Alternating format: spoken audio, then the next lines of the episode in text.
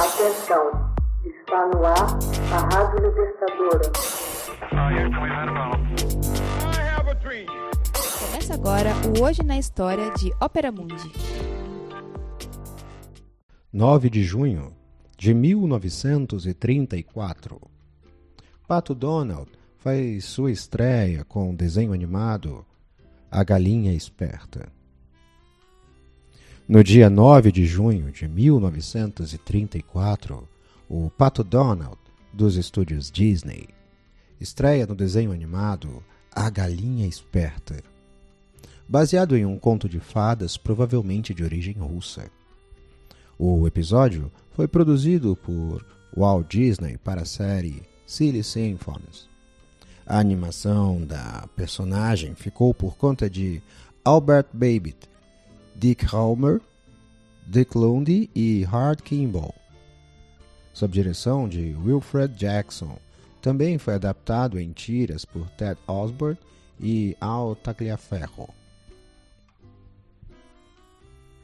Embora uma publicação da Disney de 1931, Mickey Mouse Annual, tivesse mencionado um personagem chamado Pato Donald, sua primeira aparição em formato de tirinhas foi em um jornal impresso de 1934. Nos anos seguintes, o Pato Donald apareceu mais algumas vezes nos jornais, até tornar-se em 1936 um dos mais populares personagens dos estúdios Disney. Ted Osborne foi o principal responsável pelos textos e Al Tagliaferro foi o principal desenhista. Os dois, inclusive, apresentaram alguns novos membros da família Donald, como seus sobrinhos Huguinho, Zezinho e Luizinho. A galinha procurava alguém para ajudá-la a plantar o trigo. O pato Donald e seu amigo, o porco Peter, fingiram estar com dor de barriga para se livrar do serviço. Então, com a ajuda de seus pintinhos, ela plantou sozinha. Chegou o tempo da colheita e novamente Donald e seu amigo Peter disseram estar com dor de barriga. A galinha preparou uma variedade de pratos apetitosos feitos de trigo e se dirigiu aos dois. Antes que ela pudesse abrir a boca, eles se mostraram miraculosamente curados da dor de barriga. No entanto, para de fato curar a doença, ela deu para eles uma amarga dose do óleo de rícino. Embora tivesse sido um adorável desenho, não é um dos mais notáveis dos estúdios Disney. Notabilizou-se sobretudo pelo fato de ter sido a estreia de Pato Donald. No entanto, não era esse o Pato Donald que o público passou a conhecer e amar.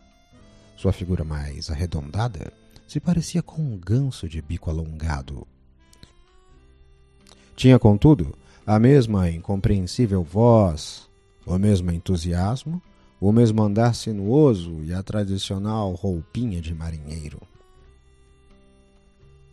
O interessante nisso tudo é que a maioria dos personagens da Silly Symphony não apareciam de forma recorrente.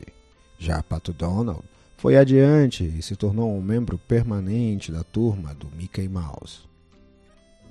Uma tira diária do Pat Donald, desenhada por Tagliaferro e escrita por Bob Carp, passou a ser estampada em jornais de todos os Estados Unidos a partir de 2 de fevereiro de 1938.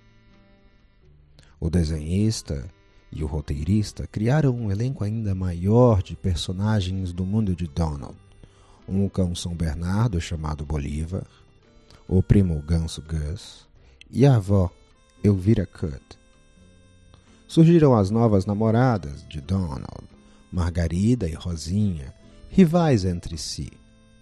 O desenhista também lhe deu um novo automóvel, um Bellfire Humboldt de 1934, em uma historinha publicada em 38.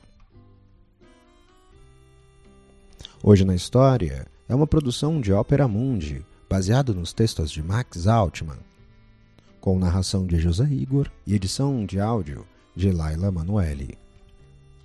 Você já fez uma assinatura solidária de Opera Mundi? Fortaleça a imprensa independente. Acesse www.operamundi.com.br/apoio. São muitas opções.